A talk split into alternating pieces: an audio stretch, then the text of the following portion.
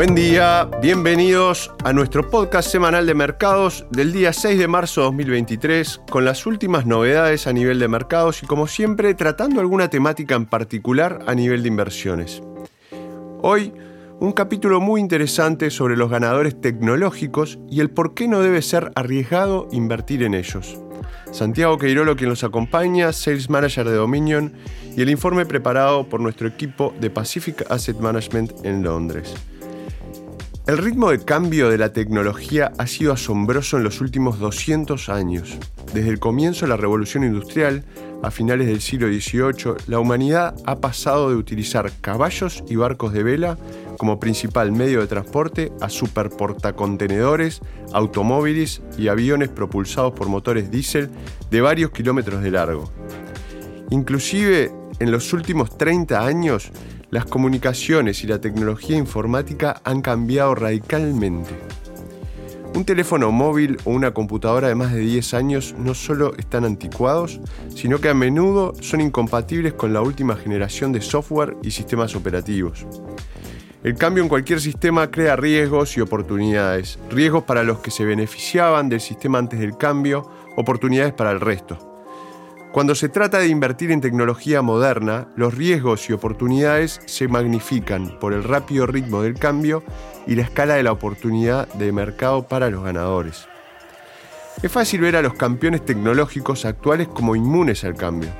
Nos parecen tan dominantes en tecnologías que utilizamos a diario que es difícil imaginar que un nuevo competidor o tecnología lo sustituya. Pero la historia del capitalismo es, en todo caso, la historia de la competencia, la innovación y de los campeones de hoy que mañana se convierten en viejos conocidos. Kodak, por ejemplo, fue en su día un campeón tecnológico en Estados Unidos, con una posición dominante en el mercado de la fotografía y la película fotográfica. Polaroid se consideraba una maravilla tecnológica en la década de los 70, en su apogeo empleaba a 21.000 personas y tenía unos ingresos anuales de 3.000 millones de dólares. Capturar instantáneamente una imagen en película fue en los años 70 realmente revolucionario. En un pasado más reciente, Nokia era la empresa tecnológica dominante en el mundo de los teléfonos móviles. Casi todo el mundo que tenía un teléfono móvil a principios de la década de los 2000 tenía una terminal Nokia. Eran los mejores teléfonos móviles del momento. A finales de los 90, el motor de búsqueda dominante en Internet era Altavista, una empresa de informática que utilizaba computadoras del tamaño de una pista de tenis para ofrecer resultados de búsqueda en Internet que ahora se considerarían bastante pobres. Lo que une a las empresas que hemos mencionado aquí, Kodak, Polaroid, Nokia, Altavista, es que en todas fueron en sus días actores dominantes en tecnologías importantes y hoy casi nadie utiliza sus productos o servicios.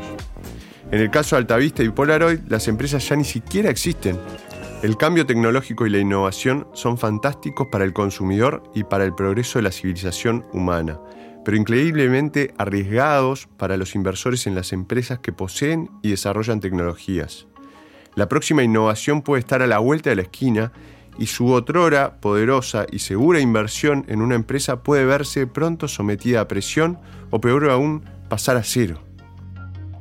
La semana pasada hacíamos referencia a la nueva e increíble tecnología de modelos lingüísticos suministrada por OpenAI, en parte propiedad de Microsoft, ChatGPT, que ahora está conectada a Bing, el motor de búsqueda de Internet de Microsoft.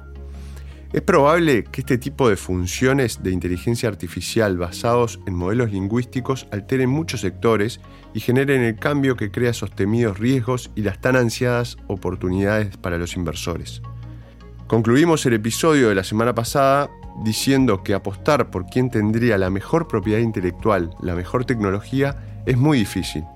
Volviendo al ejemplo de Altavista en los 90, en aquel momento había docenas de motores de búsqueda en Internet y para nadie era obvio que Google llegaría a dominar las búsquedas en Internet con una cuota de mercado superior al 90% en la actualidad. Del mismo modo, Hoy en día es muy incierto quién ganará en la carrera por desarrollar modelos lingüísticos o soporte de inteligencia artificial basado en texto y voz.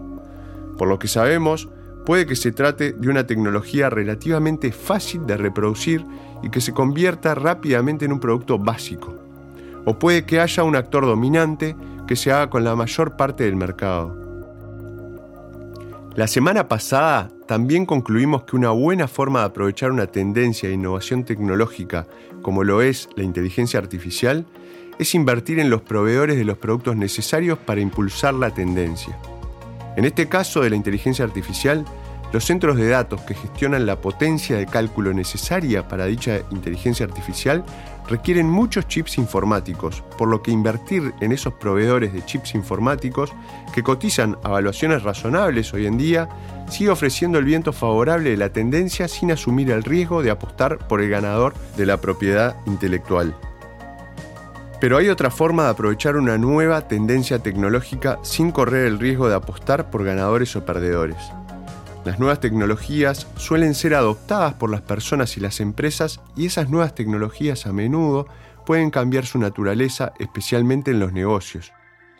Del mismo modo que el motor de combustión interna transformó la logística y el transporte, es probable que los modelos lingüísticos impulsados por la inteligencia artificial transformen las industrias actuales que dependen de la comunicación interactiva con las personas para resolver los problemas.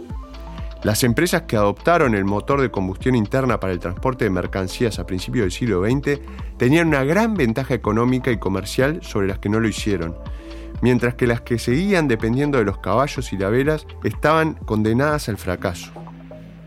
En nuestra opinión, las empresas de hoy que adopten sistemas de inteligencia artificial basados en modelos lingüísticos podrían tener una ventaja similar sobre las que no lo hagan. Esta ventaja podría traducirse en costos mucho más bajos y mayores beneficios frente a la competencia. Creemos que este es otro terreno de caza muy interesante para las ideas de inversión en el que la nueva tecnología, en este caso el ejemplo de ChatGPT, ha abierto la oportunidad de invertir en empresas preparadas para ser transformadas por las nuevas tecnologías. Esperemos hayan disfrutado este nuevo capítulo. Como siempre los invitamos a seguirnos en Spotify y en Apple y nos volvemos a encontrar en 7 días. Buena semana para todos. Chau. Las opiniones expresadas en este podcast pertenecen al autor en la fecha de publicación y no necesariamente a Dominion Fund Management Limited.